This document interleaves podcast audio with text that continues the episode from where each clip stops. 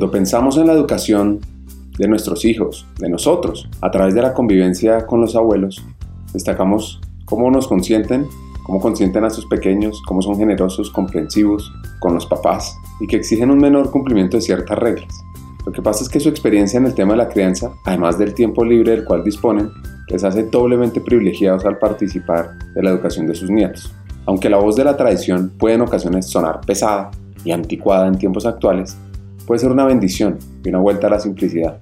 A mí, mis abuelos, siempre me inspiraron, me consintieron, me enseñaron sobre la paciencia, el cuidado, la confianza y la tranquilidad. Mi abuela no tenía prisas para nada, estaba dispuesta a parar de hacer todo lo que estaba haciendo por estar con nosotros. Y mi otra abuela siempre sacaba el tiempo para consentirnos a pesar de que trabajaba mucho. Al fin y al cabo, es lo que más me gustaba de ellas dos. Nos aportaron un sinfín de satisfacciones. Su forma de ser, de mirar, de intervenir y de cuidarnos nos enseñaron cosas y detalles que nuestros padres de pronto no tuvieron el tiempo o no era relevante para ellos en ese momento. Nos dan riqueza emocional que solo a veces una abuela puede ofrecer. Lo que pasa es que la sociedad cambia y a pesar de eso, los abuelos siguen transmitiendo experiencias de otra forma de vida, de otra forma de entender las cosas. Pues esto lo entiende Consuelo Urquiz, una hacker del talento que en todo su hacer diario recuerda a sus abuelos y el legado que dejaron en ello. Es una mujer empoderada, disciplinada y apasionada por el crecimiento. Escuchemos su historia. Hackers del Talento. Más que un podcast, es una comunidad. Una comunidad que aprende a partir de las historias de CEOs, de líderes de talento humano, de influenciadores y pensadores, donde ellos nos comparten sus aprendizajes, sus historias de vida, para que juntos humanicemos las compañías en América Latina. Disfruten el episodio.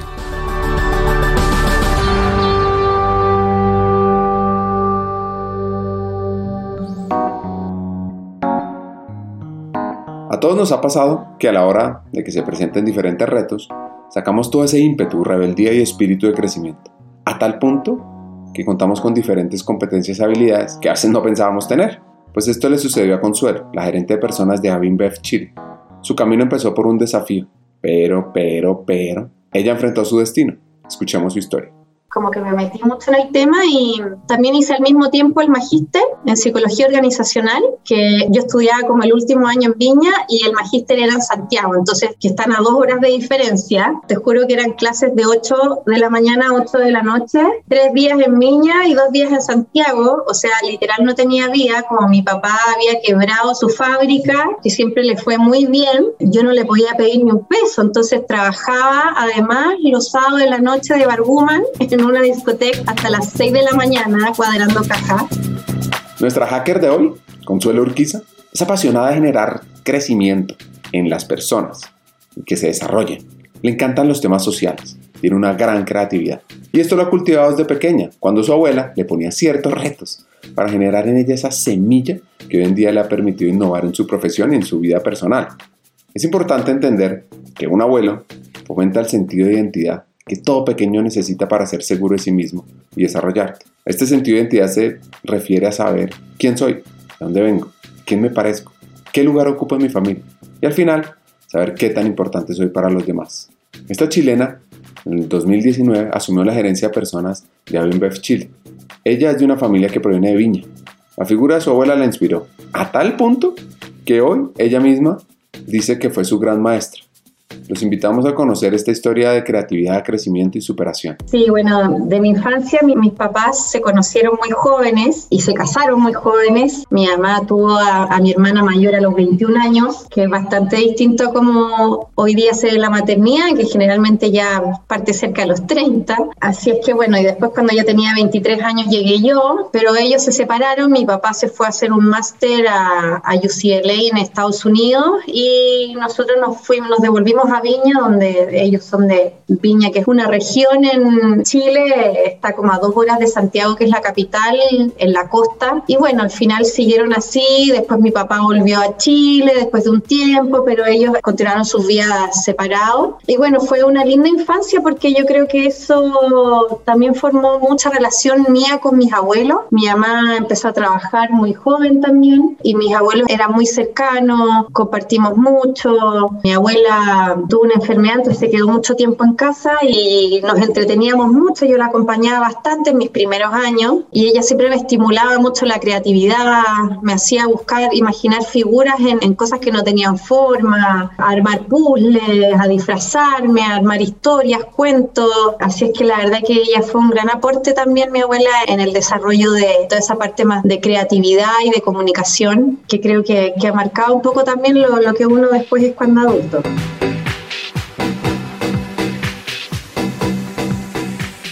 La ciudad donde creció Consuelo fue Viña del Mar, perteneciente a la región de Valparaíso, con una población de 334 mil habitantes.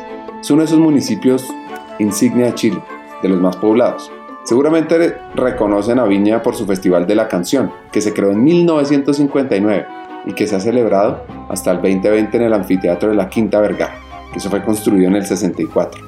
Este evento se convirtió en la máxima expresión de la proyección nacional e internacional de la ciudad, sobre todo gracias a su intensa exposición a través de la televisión, pues nuestra hacker tuvo su génesis en Viña. Escuchemos cómo llegó a emprender, cómo llegó a encontrar su cultura y los aprendizajes que tomó de esa zona de Chile. Es una ciudad así donde, siendo ciudad igualmente, tiende a tener eso más de regiones, que la gente se conoce, que no hay tanta sectorización por nivel socioeconómico, que es una de las diferencias que siento yo con Santiago, que es donde vivo ya hace 13 años, que es como la capital donde ocurre la mayor parte de las cosas y está muy centralizado. En Santiago está todo muy estratificado por, nivel socioeconómico, en qué comuna vives, dónde estudiaste, que el colegio, la universidad, tu apellido, tu familia, y la gente se juntan como entre ellos, son súper cerrados, pero en cambio en Viña como que no ocurre eso, entonces al final se conocen con todos, no hay esta sectorización o esta como percepción de desigualdad también en las relaciones. Entonces yo creo que a mí eso me ayudó mucho como a tener relación con cualquier persona y de la misma manera y, y sin ese tipo de sesgo. Me chocó incluso cuando vine a Santiago que como que te, te preguntaban tu apellido y yo decía, ¿por qué me pregunta apellido, si basta como que le diga que me llamo Consuelo. Ah, tú eres el de los Urquiza, que no sé qué, y que viven. Entonces, como que eso en, la sociedad chilena y sobre todo santiaguina es súper fuerte. Y en Viña no, no se siente tanto eso. Entonces, esa heterogeneidad que se da quizás en regiones, eh, yo creo lo que me dio esta también percepción de que me ha favorecido mucho para trabajar diversidad e inclusión también.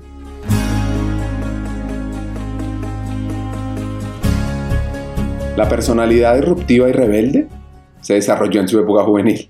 Varios cambios en su vida le han generado esos aprendizajes que después la llevaron a descubrir nuevos espacios y talentos, aunque esto estuviera por fuera de las reglas de su casa. Pero, pero, pero, como dice ella, todo lo hizo sabiendo que existen límites. Y eso mismo lo aplica en su vida actual. Sí, a mí, bueno, estuve en un colegio de monjas que tenía una fuerte enseñanza religiosa, pero religiosa como desde el amor, desde el amor al prójimo, no desde la parte punitiva, así que creo que fue como lindo aprendizaje, más de esa cosa caritativa y como con orientación a las personas. Y después ahí me cambiaron a otro colegio y entre tanto mi mamá se volvió a casar, a los 12 años nació mi hermana más chica, que fue toda una experiencia porque yo era la menor y como que llegaba otra guagua a quitarme el espacio, esa edad donde uno empieza como en la preadolescencia, más inseguro, cuestionarse cosas, pero fue como una reconfiguración familiar, como bien bonita también. Yo con mi hermana mayor siempre hemos sido muy unidas y bueno, ahí mi papá ya vivía en Chile, entonces nosotras o pasábamos los un fin de semana por medio con mi papá y mi mamá, pero nosotras dos siempre estábamos juntas, entonces también éramos como una mini familia y, y siempre como que compartimos muchas cosas. Pues a mí me cambiaron a un colegio mixto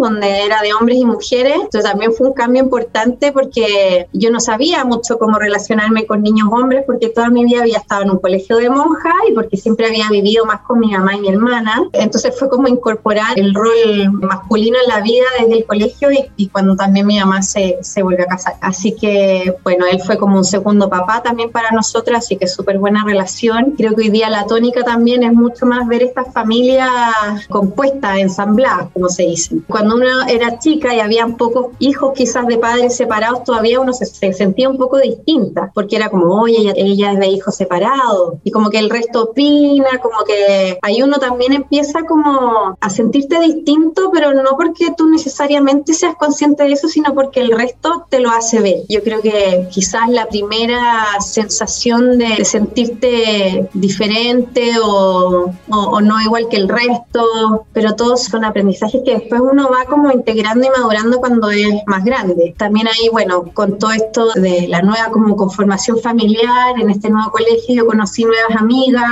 y empecé como a independizarme mucho más también. Mi mamá estaba como preocupada una guagua cuando yo empezaba la adolescencia, entonces como que me, me, me hice muy independiente, muy autónoma desde esa edad y vivía mucho esta relación con mis amigas que somos como hermanas y hasta el día de hoy son como mis mejores amigas, hicimos como un grupo súper fuerte y también de revelarse un poco, porque mi mamá era como llega temprano, ¿dónde vas a ir? Yo no quería que me coartaran ni que me dijeran lo que tenía o no tenía que hacer, como que fue un poco rebelde en ese sentido, empecé como a mostrar esta personalidad más, más disruptiva que tengo yo y claro, ahí tuve una época más de rebelde, pero siempre con muy buenas notas en el colegio, entonces como que no me podían castigar porque por el otro lado yo entregaba súper bien. Nuestra hacker se decidió por estudiar psicología, siempre enfocada en lo organizacional y con la pasión por conocer los nuevos modelos para la gestión del talento humano, aquellos que se estaban implementando en las empresas, a tal punto que hizo un máster en psicología organizacional en 2006. En ese año, en Chile, el 15 de enero, Michelle Bachelet ganó la segunda vuelta presidencial, derrotando a Sebastián Piñera.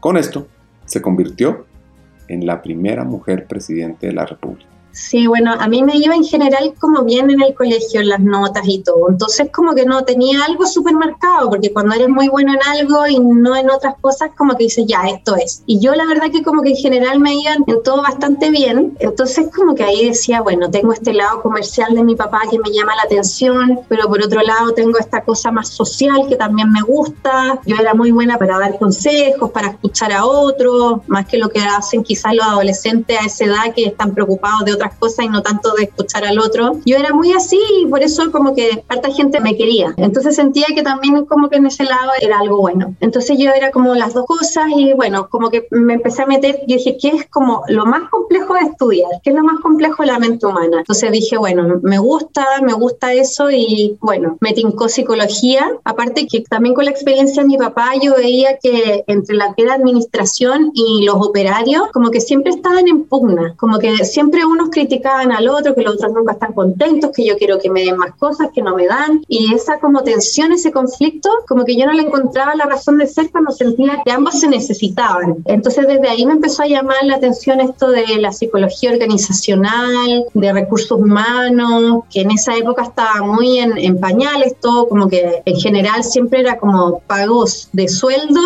algo mínimo de beneficios, más desde la asistencia social y la fiesta de fin de año. Pero me empezó a llamar como estas primeras visiones de algunas compañías multinacionales que estaban como enfocándose más en la persona más que como el trabajador propiamente tal y en estrategias como en relación a, potenciar a las personas para las mejoras del negocio. Entonces como que de muy chica empecé a escuchar esto, estoy hablando de hace muchos años atrás, 21 años atrás, así que como que por eso dije, bueno, ¿dónde estudio? Y la Adolfo Ibáñez es como una casa donde, que siempre fue como la escuela de negocios, muy mal y después empezó a adquirir otras disciplinas como psicología. De hecho, fuimos el primer año mi generación de psicología en esa universidad, porque yo quería psicología, pero quería esta mirada más de negocio. Así que muy clara desde chica como de, de a dónde quería trabajar a futuro o en qué. Así es que ahí me fue muy bien en la carrera, tuve beca, me gustó mucho lo clínico, lo cual me hizo dar bastante. Era como de toda la generación, habían como tres eximidos de, de psicología desarrollo, que era como el ramo más difícil, y yo siempre me esmeraba por ser uno de esos. La verdad que me gustaba mucho, mucho, mucho. Pero después empecé a tener estos ramos de organizacional y me empezó a llamar mucho la atención también y, el por qué yo había decidido eso desde muy chica. Hice ayudantía, como que me metí mucho en el tema y también hice al mismo tiempo el magíster en psicología organizacional, que yo estudiaba como el último año en Viña y el magíster era en Santiago, entonces que están a dos horas de diferencia. Te juro que eran clases de 8 de la mañana a 8 de la noche, tres días en Miña y dos días en Santiago, o sea, literal no tenía vida, como mi papá había quebrado su fábrica, que siempre le fue muy bien, yo no le podía pedir ni un peso, entonces trabajaba además los sábados de la noche de Barguman en una discoteca hasta las 6 de la mañana cuadrando caja. Entonces fue la verdad que súper exigente estar viajando, estudiando las dos cosas al mismo tiempo, trabajando, un año una locura. La verdad como que miro para atrás y digo, fui como un caballo de carrera como para lograr mi objetivo, no podía soltar, tenía que lograrlo, no, no podía perder un año porque mi familia no me lo podía pagar.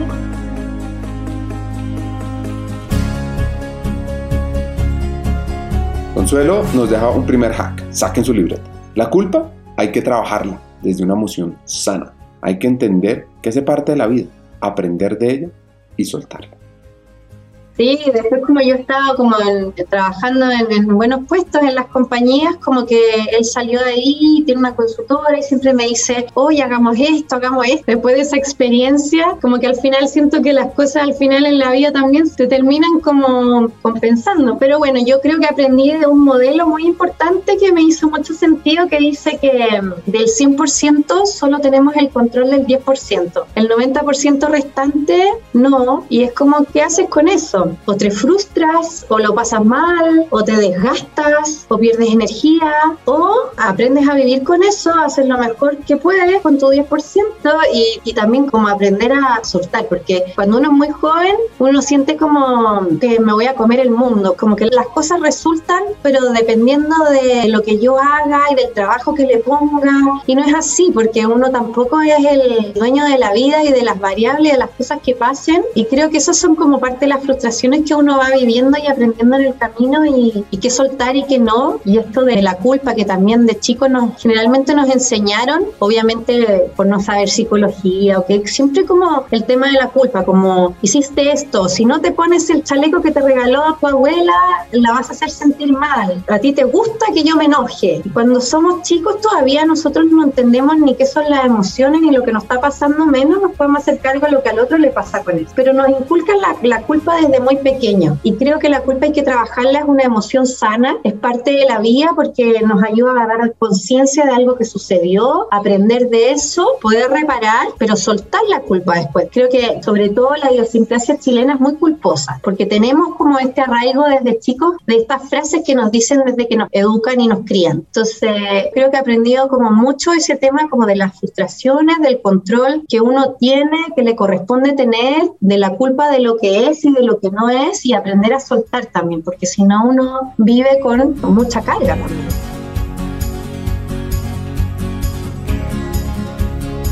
Nuestra hacker en el 2008 entra a Hewlett Packard y desde que ingresa con su gran mentalidad de crecimiento, pues le permite avanzar en la organización y alcanzar excelentes resultados. En poco tiempo llegó a una posición de liderazgo a nivel Latinoamérica.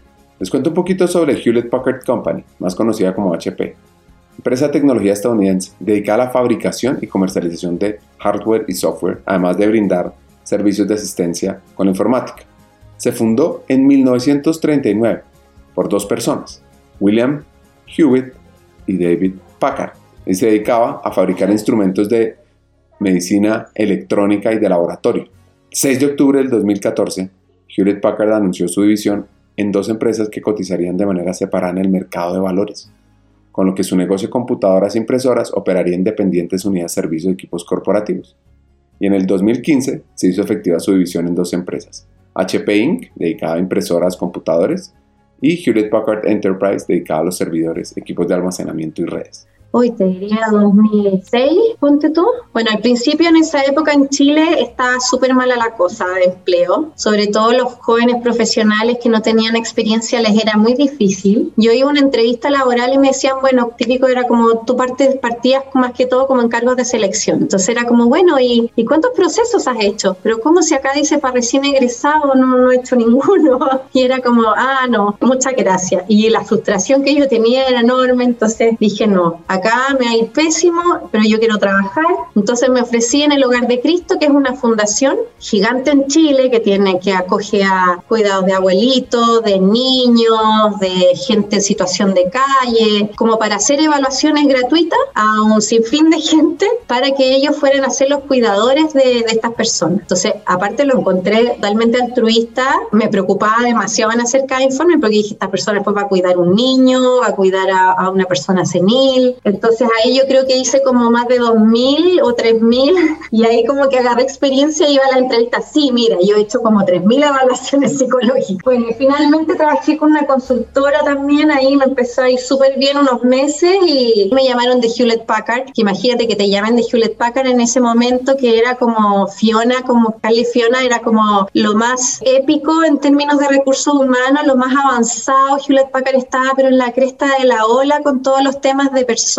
Hablaban de talento, de desarrollo de carrera, de cultura, de engagement. Yo decía, esto para mí es como todo lo que yo puedo soñar. O sea, yo trabajo gratis, contrátenme. Y ahí fui a un par de assessments, estas mesas donde ponía a esta gente, porque como yo, muchos querían trabajar en lo mismo y como estaba malo el empleo para recién egresados, tú comprenderás que era mucha gente postulando. Y después de muchas pruebas, finalmente quedé en staffing, que era como reclutamiento y selección, y además me pusieron diversidad. Entonces, yo no cabía en mí la felicidad, porque además el reclutamiento y selección era también con líderes donde, que estaban en otros países en el mundo. Entonces, oh, yo amaba mi trabajo, conversaba con líderes, importantes líderes en cualquier parte del mundo, ellos confiaban mucho en mí porque como todas las cosas eran por videollamada, ellos me decían, ya, pero ¿cómo lo viste en persona? Ellos confiaban mucho en mi opinión, yo me preocupaba de transmitirle al máximo cada detalle y así me gané muchos premios por reconocimiento de estos mismos como clientes internos y ahí me dieron un rol regional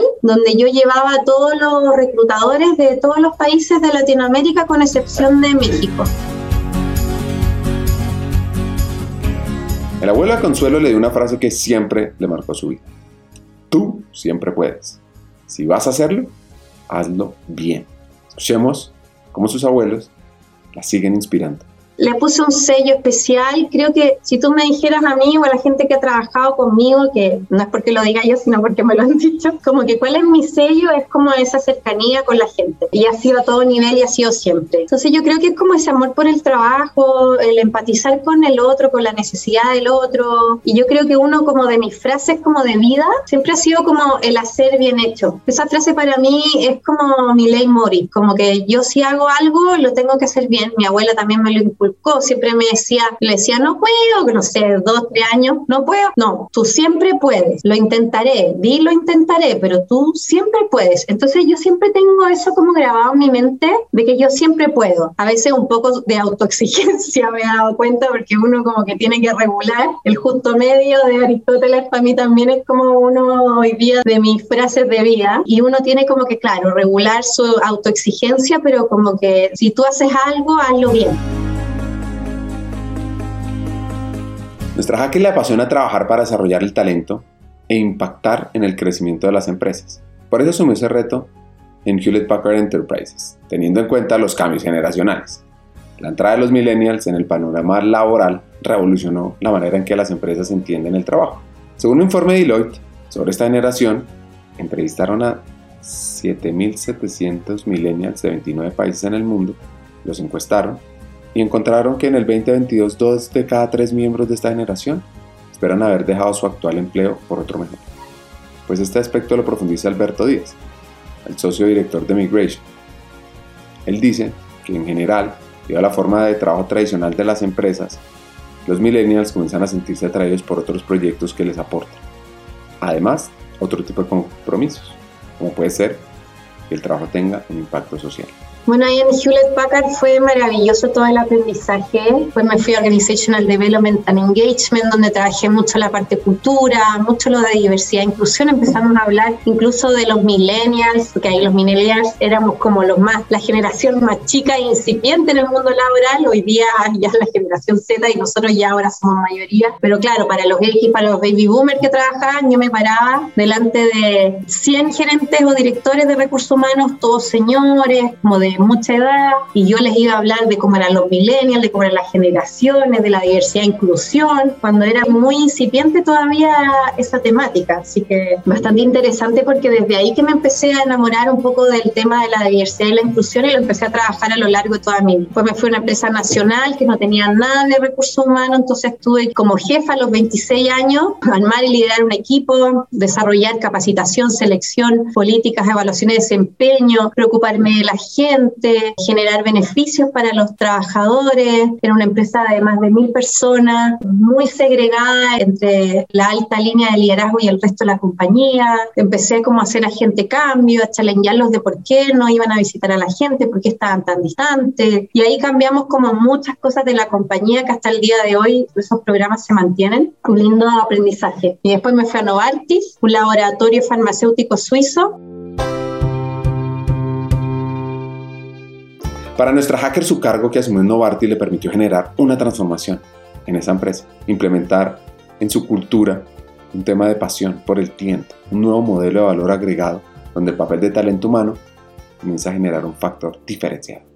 Novartis, una multinacional dedicada a la industria farmacéutica de biotecnología, tiene su sede en Basilea, en Suiza, y nació a partir de la fusión de Siva Geigy con Sandoz en 1996, que en su época fue la fusión más grande del mundo en Novartis, el laboratorio, ah, fue importante porque ahí como que vino muy fuerte todo lo de compliance. Entonces, como que ya antes como que los médicos estaban acostumbrados que los visitadores médicos les regalaran cosas o los invitaran a congresos afuera en Disneylandia con la familia. Entonces, todas esas cosas empezaron a ser cuestionadas y las empezaron a eliminar todas. Entonces, como que los vendedores decían, bueno, pero ahora cómo vamos a competir porque hay laboratorios que todavía siguen con estas prácticas y el médico me dice, pero ¿cómo? Entonces, ¿qué me vas a dar? Y dijimos, bueno, no podemos volver para atrás, pero ¿cuál va a ser nuestra ventaja competitiva ahora en la Y ahí nos repensamos y nuestra fuerza de venta era como muy relacional y no tanto desde lo científico y nuestro fuerte como compañía, como éramos innovación, era la ciencia. Ahí dije, bueno, nosotros necesitamos como atraer al médico por nuestro valor más importante que es la innovación, traer como el último paper, la última investigación, que a los médicos también les gusta estar como en lo último que salió, pero nuestros vendedores no tienen ese como bagaje. Entonces empezamos a evolucionar un perfil de fuerza de venta que fuera gente que tuviera como un background de estudio más científico,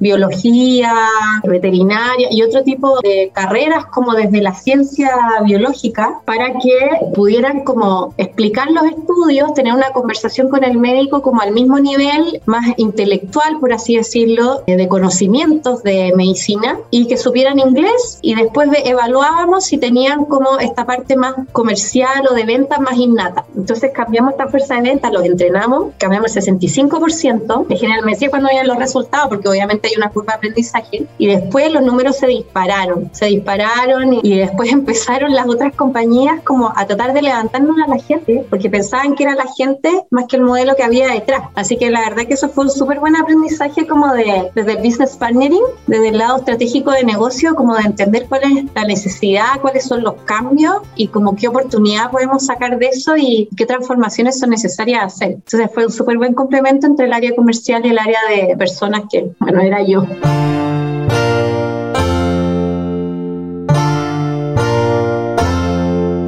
Kimberly Clark es una de esas empresas líderes en fabricación de productos de higiene a nivel mundial. Tiene 42.000 empleados, tres centros de innovación en Estados Unidos, Colombia y Corea del Sur. Esta compañía le apuesta al crecimiento en escala y estos nuevos retos, nos cuenta nuestra hacker, le apostaron a impulsar desde sus competencias la estrategia del talento humano. Ahora, una pregunta que les tengo es, ¿ustedes harían lo mismo? ¿Pasar de un reto tan detallado a asumir un reto organizacional más generalista?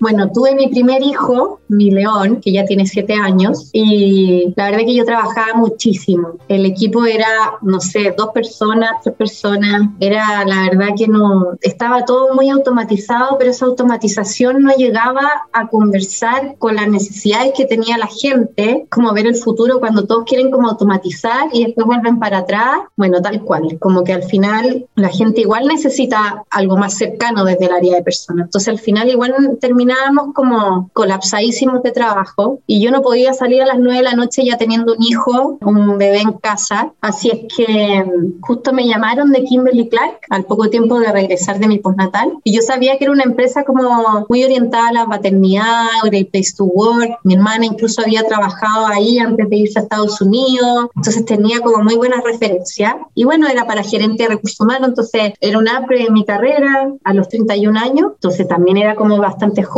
tomar un rol así lo encontraba súper interesante. Y bueno, postulé, me fue súper bien, tuve súper buen feeling con el que fue mi jefe regional, muchos años también ahí, y ahí me cambié y, la verdad que fue una súper linda experiencia que me mucho por unir, era la oficina, el centro de distribución y la planta. Siempre se había trabajado muy a nivel oficina, estaba medio abandonado lo que era más planta y centro de distribución. Y la idea era que cualquier persona que trabajara en cualquiera de estos tres lugares sintiera como la misma cultura, se sintiera igual de acogido, de querido por la empresa. Así que trabajamos mucho en unir, trabajamos también mucho de marca empleadora, nos ganamos muchos primeros lugares en mejores empresas para practicantes, mejores empresas para jóvenes profesionales, muchos, muchos logros. También ahí empezamos a trabajar fuertemente la diversidad y la inclusión, el tema de la maternidad, de la paternidad. Fue súper rico poder hacer tantas cosas ahí y también varias transformaciones porque fue un negocio que se empezó como a achicar un poco y ahí tuvimos que hacer varias transformaciones y a pesar de eso, que obviamente hay salidas que son dolorosas, lo hicimos de manera tan cuidada que igual terminábamos sacando una evaluación de clima de engagement más alta de la región o lo que se llamaba el caring, que era como la preocupación por los empleados, el más alta también de la región, como que le pusimos mucho la parte humana. Hagamos una pausa. Hackers del Talento busca humanizar las compañías, compartir experiencias y mejorar la realidad laboral en Hispanoamérica. Necesitamos de una comunidad, porque solos imposible. Así que tu apoyo es fundamental. ¿Cómo? Compartiendo nuestros episodios por WhatsApp, por las redes sociales, suscribiéndote a nuestras plataformas y comentando. Ya hay varios que se han montado en esta comunidad. Gracias a Crip Bogotá por tu apoyo y cerramos esta pausa. Continuemos con el episodio. Pues hay culturas que hacen evolucionar un negocio. Bien lo decía Dave Ulrich. Una organización tiene que ser más y más grande que un simple grupo de talentos. Este es el papel de la cultura corporativa. Esto lo entendió Consuelo y lo ha puesto en marcha para desarrollar, gestionar y evolucionar una cultura de crecimiento y una cultura incluyente. Pues una transformación le ha permitido todo este desarrollo en Avinbev Chile. O sea, en Kimberly también era intenso porque nos tocó vivir muchos cambios, era mucha gente joven también y muy exigente, como que siempre era como tú tenías que ir subiendo la vara y bueno, y de ahí me llaman de cervecería Sabe que también es un monstruo cervecero, muy conocido por ser una compañía muy agresiva en el sentido de la rapidez, de la agilidad, de un mundo cervecero que es muy masculinizado. Entonces cuando me llamaron yo dije, mm, no, muchas gracias no, esto no es para mí.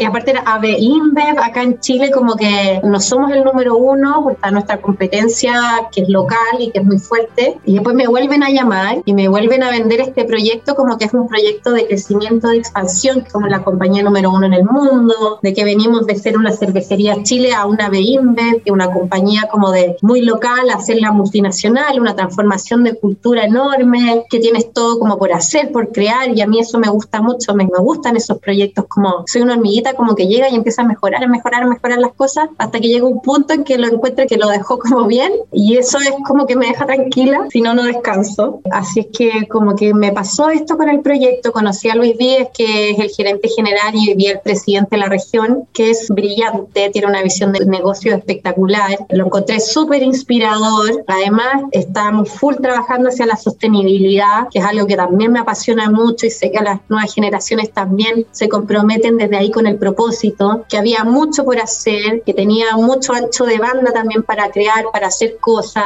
y que él también era una persona súper humana, súper eh, orientada a las personas, entonces como que me iba a dejar hacer también. Así que finalmente tomé la decisión y me cambié a este desafío que llevo casi tres años, muy catalogada como agente de cambio, liderando toda esta transformación y esta evolución cultural. Fui la primera mujer chilena en la mesa de dirección. Me costó al principio con mis pares, algunos no, en las semanas de inducción no llegaban a la reunión. Yo era como nueva, hola a todos, como yo en Kimberly éramos casi más mujeres que hombres. Entonces acá era como, primera vez me sentí que era mujer, porque antes como que para mí era una cosa de género, nunca sentí esa diferencia. Y acá por primera vez me sentí mujer, porque me sentí distinta. Así como cuando te dije cuando chica me sentía que era como una de las pocas que era hija de padres separados, bueno, acá era como mujer, distinta. Algunos no llegaban a las reuniones de inducción, yo decía, pero es que aquí nadie me respeta. Había un par que nunca me miraba los ojos, yo decía, le caeré mal, es que no sabe trabajar con mujeres. Y aparte llegué, como soy yo, bien a cuestionar todo lo que había. Entonces era como, y ella que viene a cuestionar lo que hacemos. Y vamos, entonces al, al principio fue súper duro. Y había gente que sentía que yo me estaba metiendo en su corral porque todos trabajaban muy por silo. En el área personas, obviamente me metía, las personas son de todo, no son tuyas. Era como, me tengo que meter ahí. No sé, hubo un caso de un acoso y, y forzamos a que saliera un tipo que era un gerente súper importante en venta. Como que empezó a haber toda una transformación y las mujeres empezaron como a quererme mucho, a estar súper contentas de que yo haya llegado, porque las mujeres antes opinaban que no se podía ser eh, líder en esta compañía porque tenías que ser hombre o porque era muy difícil como compatibilizar con la vida familiar y personal y que tampoco se podía ser mamá en un rol así en esta compañía. Entonces llegué yo un poco a, a trabajar todo eso, a, a, derribar un poco esos conceptos de que sí se puede hacer un poco también de role model y, y de poner algo de inspiración en las mujeres de la compañía, que eran poquitas en ese entonces, de que sí se podía. Entonces fue un cambio cultural importante porque de hecho había como una mamá en la compañía y yo. Entonces fue hablar de mis hijos cuando me presenté, que yo me tenía que ir a la hora porque tengo hijos, a cuestionar por qué la gente trabajaba hasta las nueve de la noche, que era como mal visto si te ibas antes, a quebrar muchas cosas culturales. Yo creo que, que yo llegué y fue un shock como bien fuerte para la cultura que había en ese entonces, que era una cultura muy como de empresa chilena local a la antigua. Y yo decía, no, pues porque soy yo la que está, estoy bien porque yo vengo a cambiar esto, porque yo tengo esta visión de que tenemos que ser una compañía multinacional de diversidad e inclusión. Empecé a meter mucho la agenda de diversidad e inclusión en la agenda. Hoy día es uno de nuestros pilares estratégicos en la mesa de dirección. Hoy día hay tres mujeres en la mesa de dirección, o sea, hay un 45% de representatividad. En dos años logramos cambiar esa cifra y bueno, mucho de la mano obviamente del gerente general y que a la vez presidente regional. Pero fue cambiar y derribar muchos mitos. Hemos incluido muchas mujeres para lograr diversidad. Cambiamos desde marketing. Nuestros discursos antes obviamente era como en la historia pasada, la mujer cosificada, sexualizada, que salía en bikini con la cerveza. Hoy día nos desligamos de eso, pedimos disculpas, estamos reivindicando a la mujer como una consumidora de cerveza, como un aporte a la sociedad, parte importante.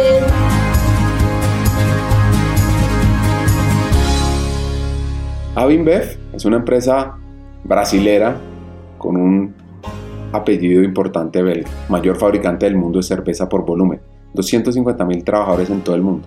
Tiene 200 productos, o más bien 200 marcas de cerveza en 23 países. Pues a este gigante había ingresado Consuelo. Se la tenía que jugar por crear una cultura de alto rendimiento, crecimiento constante. Es por eso que creó todo un programa de inclusión que abordara esas aristas de diversidad y eso le permitiera entender que para crecer se deben romper sesgos culturales y crear nuevos paradigmas.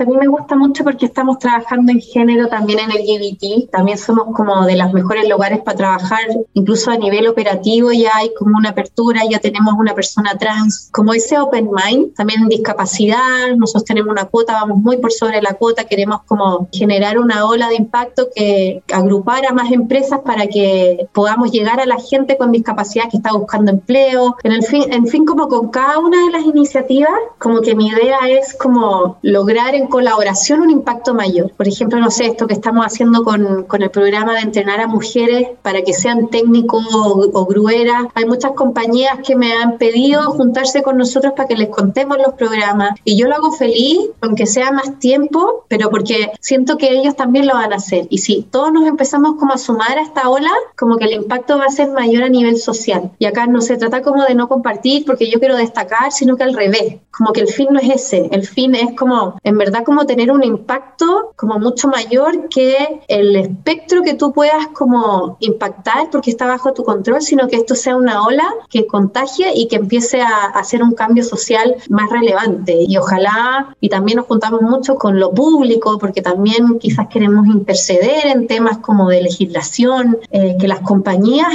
en el mundo privado empiecen a generar más cambios desde lo social también, porque creo que también nosotros tenemos esa posibilidad de impactar y esa responsabilidad. Y el día de mañana que ojalá no hayan estigmas, que no sea yo soy mujer, soy madre, soy de tal tipo, hija de padres separados, eh, separada y vuelta a casar, que tiene dos hijos. No, no quiero que uno se tenga que definir como por etiquetas, sino que en el fondo como que la diversidad sea parte del paisaje y de la riqueza, que la gente tenga esa seguridad psicológica de sentir que no va a ser discriminado por lo que opina, por lo que siente, por lo que es, trabajar mucho también desde la desigualdad social, que creo que es una parte importante de la inclusión. Hay muchas compañías que hacen beneficios como para la área de staff y no para el nivel operativo. Nosotros, por ejemplo, sacamos una licencia de paternidad de 45 días porque fomentamos mucho la coparentalidad, porque el niño termina siendo un adulto socio socioemocional y, y más capaz, es mucho más que si tiene el apego con el papá y la mamá, sobre todo desde el principio. Esa mamá no tiene que tener el cuidado exclusivo de los niños, tiene que ser si queremos sociedades más justas y que la mujer también se incorpore al mundo laboral. Queremos que el papá también se sienta responsable de su paternidad. El hijo es más feliz si siente que los dos cumplen un rol en su crianza. Entonces, ese cambio de mentalidad social hay que impulsarle, ¿por qué no desde las mismas compañías? Nuestros 45 días no son negociables, no son renunciables y no son divisibles en el tiempo, porque esos 45 días donde nace la guagua es cuando la mamá más necesita ayuda, donde el papá genera ese vínculo importante y donde le cambia la mentalidad. Y llegan transformados, llegan como súper conscientes de que son papás, de que no puedan trabajar hasta la mil y una, de que también son más conscientes con las mamás, con los papás que tienen en su equipo a cargo. El operario también tiene esa posibilidad, porque ponte tú, te lo pueden aprobar solo para staff y decir, no, operario no, calcula cuánto sale. Bueno, sí, pero es marginal, pero al final sigues abriendo esta brecha de desigualdad social si tú eh, castigas al que, al que no tuvo oportunidades, que no nació en un nivel socioeconómico mejor, no tuvo las mismas oportunidades, no pudo estudiar una carrera, ¿por qué él no va a poder tener esos 45 días que son de aporte para, ese niño y para él? ¿Y por qué el que sí tuvo la oportunidad lo va a poder hacer? Ese era como mi challenge, como que de ahí ya sigues abriendo esta brecha. Si tú hablas de diversidad e inclusión, no se trata solo de decir, hoy tenemos un beneficio 45 días, se, se trata de inclusión real, de que también estás incluyendo a todos los padres de la compañía, no solo algunos y otros. Entonces creo que ese es el cambio de mentalidad que las compañías tenemos que tener. Cuando es una convicción y un propósito desde el impacto social, creo que trasciende ir a vender una práctica que hoy, eh, hoy día salimos más temprano los viernes. Somos una empresa diversa y no se trata de eso. Creo que es el discurso todo sentido.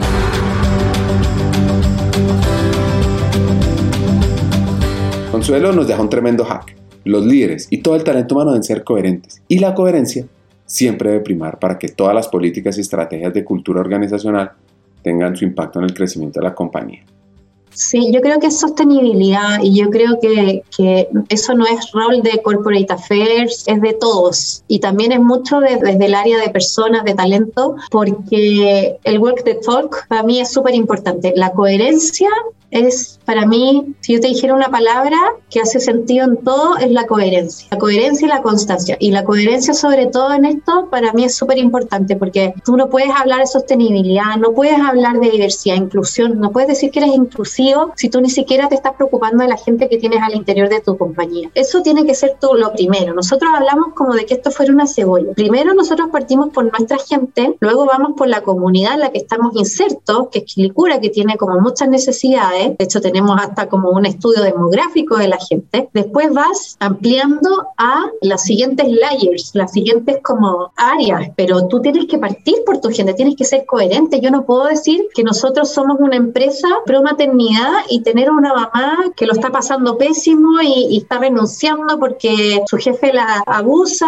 y la, la hace pasar pésimo rato y que no puede salir corriendo porque tiene que ir a vacunar a su hijo y el jefe le dice que no. O sea, esa como que no puedes es como decir que ese es tu relato si la gente, tu gente, no lo vive y no lo reconoce como tal. Yo creo que esa es la primera coherencia que tú tienes que tener. De hecho, nosotros cuando salimos con una campaña muy pro mujer de género, como reivindicándonos de todo este, este marketing eh, más de la mujer cosificada y sexualizada, nos llegaron como muchos reclamos como de estos grupos más extremistas de mujeres que nos decían, ¿ustedes por qué están usando nuestra bandera del feminismo, la cuestión? ¿Que acaso ustedes adentro qué? Yo les redacté una carta con todo lo que hacíamos adentro. Se quedaron impactadas porque ellas esperaban que no fuera así. Y esa es como la coherencia importante que uno tiene que tener. Hay que hacer iniciativas para urgentes y, y sobre todo a niveles más operativos, porque son los que más necesidades tienen, porque tú con ellos los impactas no solo a ellos, sino que también a su familia. El seguro de salud, el beneficio.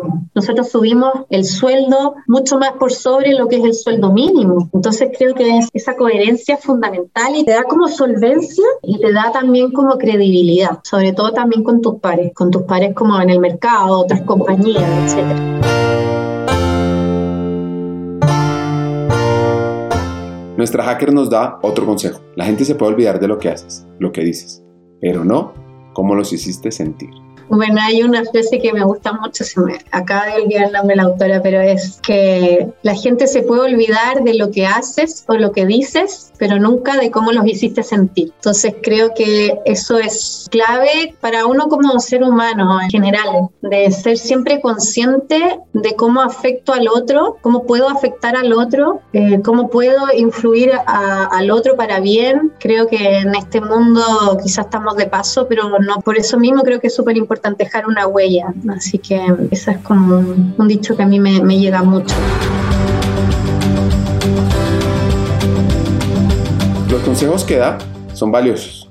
El ser auténtico, el ser único, para que podamos tener creatividad, aprendizaje y crecimiento constante siempre promuevo que la gente sea, sea auténtico, sea uno mismo. Creo que, que la riqueza de cada persona está en, en, lo que los hace únicos, que ser diferente no, es, no, es un, no debe ser una desviación, sino que un aporte. Creo que cuando nos perdemos parte de esa autenticidad estamos perdiendo creatividad, productividad, aprendizaje. Creo que no hay nada peor que le puede pasar a una organización, es estar perdiendo autenticidad y a una persona que no es auténtica nunca va a ser enteramente feliz o, sentirse pleno o poder desplegar todo su potencial. Entonces siempre como que mi consejo es como tratar de orientar a la gente a que sea auténtico y yo hacerme cargo desde el área persona de crear ambientes como libres de todo tipo de discriminación para, para que eso suceda.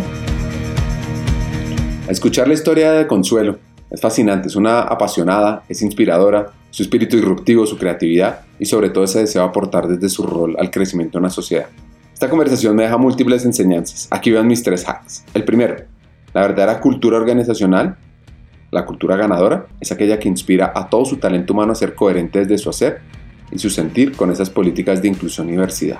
2. La cultura organizacional es algo intrínseco de la organización pero se debe desarrollar y generar una mentalidad en crecimiento en todo el talento humano para que se genere un desarrollo acelerado del negocio. Y tres, siempre, siempre, siempre debes pensar en cómo haces sentir a los demás.